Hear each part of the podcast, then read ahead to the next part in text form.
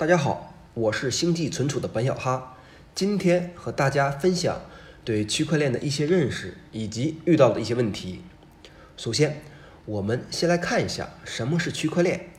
它其实是很多已有技术的一种集成，本质上是一种以密码学算法为基础的点对点的分布式账本技术。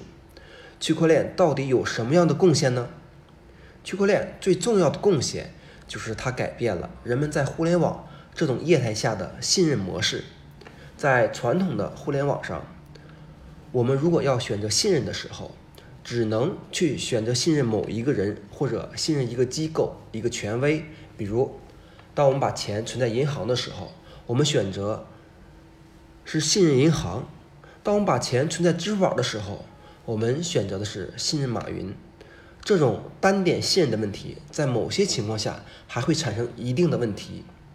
区块链是首次从技术上来解决信任的问题，它使得我们不再需要去相信某一个人，也不再去需要相信某一个单一的结构。它能从技术上保证区域信任化，然后使得通过密码学的算法，通过共识算法来保证能够在一个多方参与的情况下。不再需要去信任任何一个人的时候，还能够去从从技术上保证数据的安全、安全的分享、安全的获取等等。互联网会从信息互联网进一步发展成价值互联网。区块链被很多人认为是里面的一项很基础的支撑性的技术，它被认为是在互联网上进行建立信任、传递信任、传递价值所。必不可少的一项基础性技术，区块链这项技术，我们知道从近一两年开始成为一个非常热门技术，很多人都在讨论区块链，一万个人心中有一万个不同的区块链，但是这个技术到现在还没有到一个特别大范围推广应用的阶段，这项技术能不能在接下来几年内蓬勃发展起来，能不能做到大规模的推广？我觉得很重要的一个原因，起决定性的因素就是能不能找到一个杀手级的应用。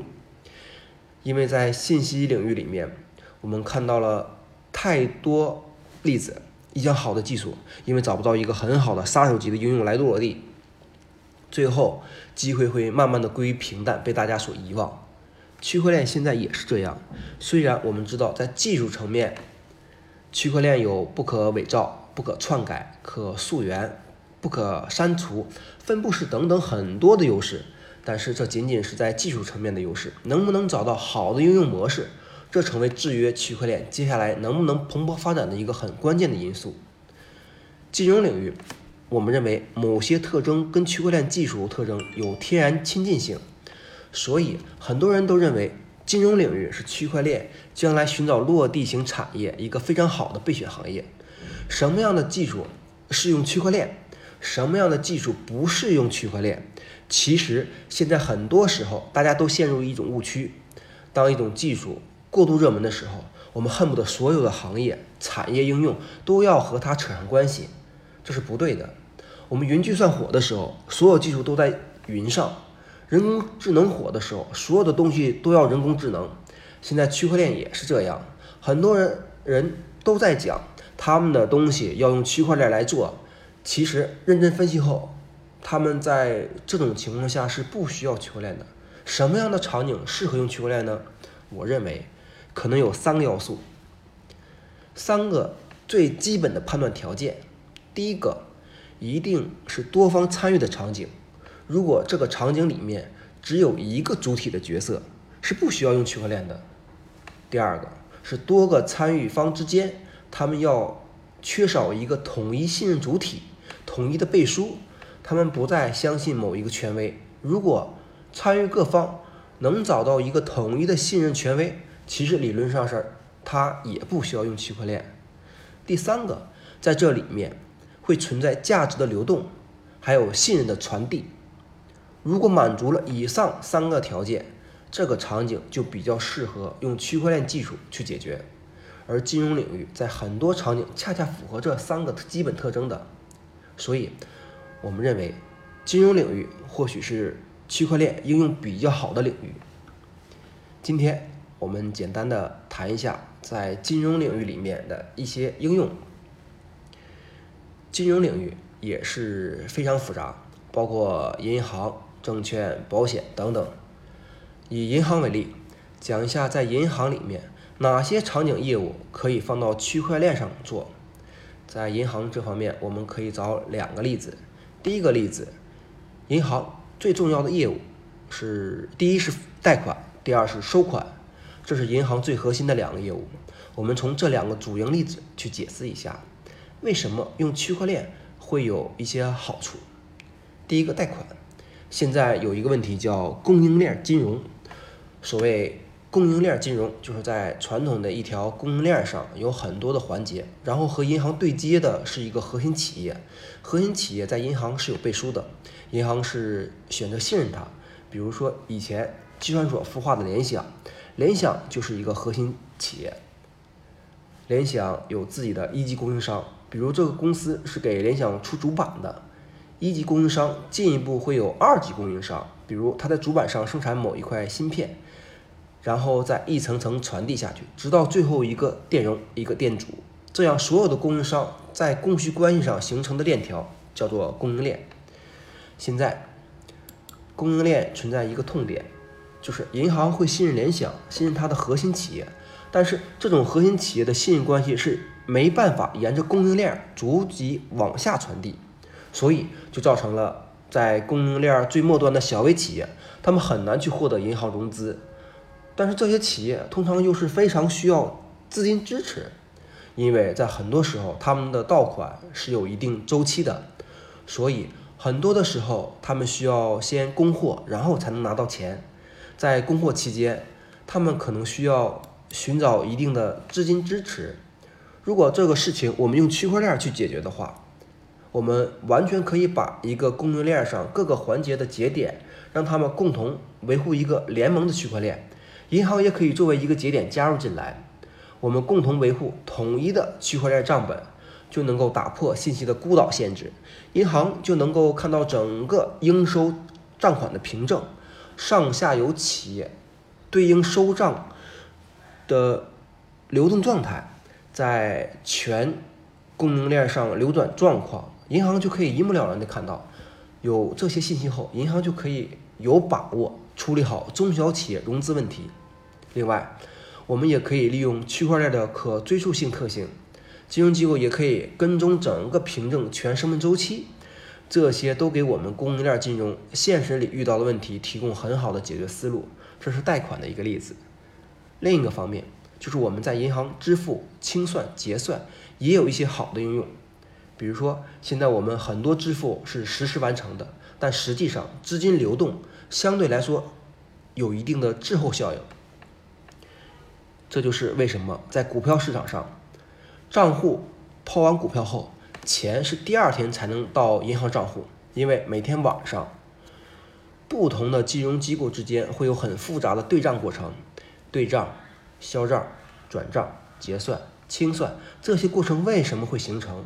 因为他们账本目前是割裂的账本，所以每个人能够记录自己的账目信息。到了晚间时候，他们就需要去对自己所记录的账本信息，尤其是在跨行交易，甚至是跨境转账交易，转账开销就非常大。如果用区块链来解决，其实就能避免高昂的业务成本。尝试让不同的金融机构去维护一个统一的账本，这样后期基本上各方的交易清算和结算，基本上可以。在交易完成的同时就能够完成，而且一定是在全链的各个节点达成共识，这样一来就避免了后期需要对账清算结算的成本，这对实现跨行跨境交易有非常大的帮助。我们知道现在已经有一些案例，比如招商银行已经用了区块链技术来实现海外分行直连的关系，然后包括央行票据系统已经用区块链实现了，国际上一个区块链公司。呃，Ripple 解决用区块链技术做这种小额跨境交易问题。传统跨境交易很麻烦，因为跨境扯牵扯到不同国家金融机构时，很难寻找寻找到一个统一信任主体。传统做对账清算、结算手续就非常复杂，成本非常高，所以造成在传统方式下做小额跨境交易很不划算，因为手续费相对来说都是比较高昂的。Ripple 公司。主要就是用区块链技术来解决这样的问题，它能大大的压缩交易人工成本，从而使得小额的跨境交易变成现实。这都是区块链在金融领域、银行领域里面应用的比较好案例。刚才讲过，区块链在整个金融领域或其他行业都有一些比较好的应用前景，前途看似很光明的，但实际上还需要认识到道路还是比较曲折的。区块链真正要做到大规模应用，包括在银行、金融领域大规模的应用，其中有一定，其中一定有一些技术难题。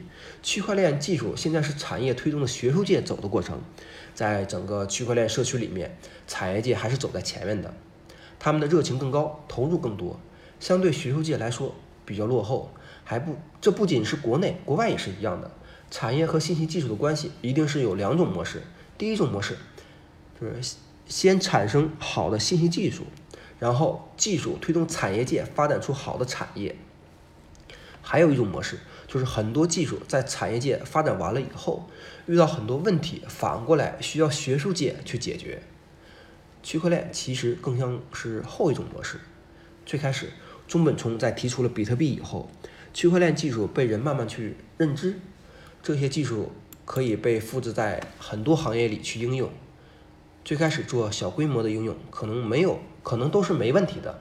但是在现在慢慢的被大家所熟知的这项技术变得火热以后，小范围变成了大范围应用，低频应用变成高频应用，低安全性的变成高安全性应用，它暴露出了很多问题。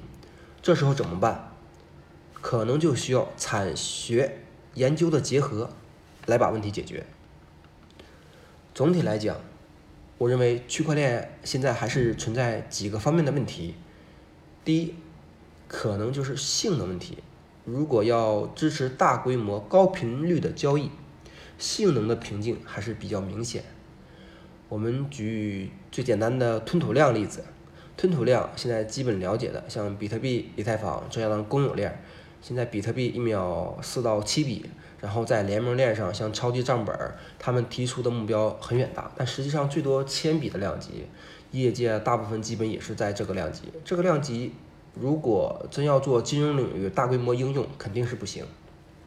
比如说支付宝双十二交易，嗯，每秒达几十万笔；微信红包除夕高峰交易也是几十万笔的量级。这样其实都不是一点一滴的差距了，是实际的性能跟需求，高频业务需求可能是数量上的差距，性能上包括延迟、节点加入区块链的延时，呃，交易确认的延时，在这方面都存在很多的问题，需要去研究去攻克，安全性问题。不可避免的，尤其是区块链技术在金融、政府、军队比较敏感行业应用时，安全性问题越需要重视。现在比特币运行很多年，从零九年开始运行了很长时间，遇到过一些问题，问题最后都有解决方案。但是不可否认，区块链现在很多东西还是存在一定安全性问题。这些问题，第一个就是很多机制并没有在理论上进行安全性的验证。我们不能证明它是安全的，只能通过实际的应用发现它暂时可能是安全的。但是也有很多安全事件暴露出来，比如以太坊智能合约安全事件。所以安全性的问题一定也是制约区块链发展需要克服重点关注问题。如果量子计算机出现以后，对区块链技术有什么样的冲击？区块链里面原来设计的基本规则、基本算法都会面临巨大冲击。其中的问题可能会被充分的暴露出来。第三个问题就是互操作性的问题，有点像互联网最早发生的问题。互联网也遇到过很多同样问题，比如说互联网最早建立很多的局域网，然后满足同一个局域网内部节点相互通信就够了。但是发展到一定程度以后，我们可能会发现，不仅要跟局域网上节点通信，还要和别的局域网通信，怎么办？需要更大的网络把它连接起来，让不同局域网的节点能够相互通信。区块链也是一样，我们承认也好，不承认也好，很多的区块链已经建立起来了。这些链儿有些是同构的链儿，底层的链儿是一样的，但是上面加入了不同的应用。比如说，一个做贷款的区块链要去查征信的区块链，它们底层技术可能完全一样，都是基于以太坊超级账本，但上面的应用不一样，所以造成他们是两个独立的链。如果两个链底层技术不一样，是两个异构的链，这时候他们两个怎么去互操作？这也是很重要的问题。这些问题现在只有一些初步的解决方案，还没有特别好的、让人满意的完全解决方案。这也是影响区块链进一步发展的技术问题。我们围绕这些问题，现在国际上也有一些研究工作在开展。在性能方面，怎么去扩容？怎样去篡改算法和协议？很多人提出新的共识算法，这些都是性能问题上尝试做一些提升。安全问题也有人去做安全性验证。呃，很多安全领域的研究人员，他们证明了很多的东西，比如从理论上证明算法的安全性，还有证明它工具的安全性，也包括编程语言的安全性等等。我们提一个智能合约。新的编程语言首先得证明基础工具是安全的，甚至我用语言写出来以后，经过编译器是安全的。因为工具不安全，经过编译的执行程序，我也没办法相信它是安全的。所以，安全性验证有很多层面，包括隐私保护和监管的问题，我们也把它归纳为安全性问题。隐私保护也是很重要的，现在学术界也很重视它。我们愿意把。数据问题拿出来让大家分布式存储到全链上不同节点上，呃，但是不代表所有东西都可以被人无条件的获取。如果将来区块链大规模应用的时候，两个公司签订的合同放到区块链上，一定不希望别人能够清晰的看到合同里面的细节，那应该怎么办？因为区块链的工作原理就保证了，如果需要别人帮你去记录信息，首先需要去验证信息的有效性，有只有验证有效的东西才能被打包记录，在本地链的结构上记录本地的区块。但是怎样做到既能验证有效性，又能获取交易里面的很多细节，这就这就是很有挑战问题。现在也有人去做。比如，嗯，Zcash 提出的方案，他就用零知识证明方法生成零知识证据，供其他节点来验证有效性。然后，包括混币的技术等等，都可以实现简单的交易隐私保护。嗯，混币属于间接隐藏交易信息的一种技术。零知识证明虽然属于直接隐藏交易信息，但是也有很多问题。第一个开销还是比较大，内存开销包括生成零知识证据时间，现在都是一个比较大的问题。基本上生成零知识证据时间在分钟量级。嗯，虽然验证很快，但是生成还是比较慢，这对实时性要求比较敏感行业场景显然是不够的。将来要用到不同场景里已有的方案比较少，比较多的还是比特币上做了零知识。证明验证在不同的场景里面验证逻辑是完全不一样，所以交易的验证规则需要针对不同场景分别设定，从而生成零知识证据。这些问题虽然大家都在做，但是还是有很多进一步优化的空间。互操作性也是这样，有人提出呃 Interledger 方案，嗯，保证交易的原子性，还有。Cosmos 方案，嗯，我们了解没有大规模使用。如果大规模使用，方案相对来说还是比较简单。如果我们将来要支持异构链相互的连接、相互的通信，还没有看到让人满意的模型方案，这都是需要进一步去工作。今天就给大家介绍到这里，谢谢大家。